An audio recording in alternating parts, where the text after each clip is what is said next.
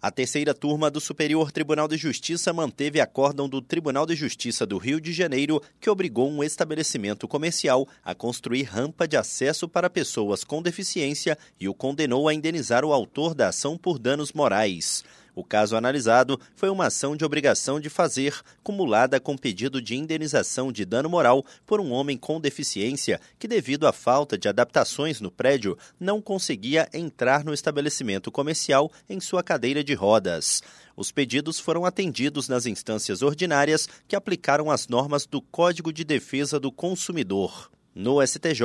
a empresa sustentou que, além de não ser aplicável o CDC ao caso, ela não estaria obrigada a ter rampa de acesso em seu estabelecimento, uma vez que não fez obra ou reforma desde que a Lei 10.098 de 2000 entrou em vigor. O colegiado da terceira turma negou o provimento ao recurso especial. A relatora, ministra Nancy Andrighi, confirmou que a ausência da rampa de acesso no estabelecimento comercial configurou o fato do serviço, pois vedou a entrada do autor, que é cadeirante, no local. A relatora ressaltou que, independentemente do que foi apontado pela empresa com relação à Lei 10.089, a Lei Brasileira de Inclusão da Pessoa com Deficiência determina que as edificações públicas e privadas garantam acessibilidade às pessoas com deficiência do Superior Tribunal de Justiça, Tiago Gomide.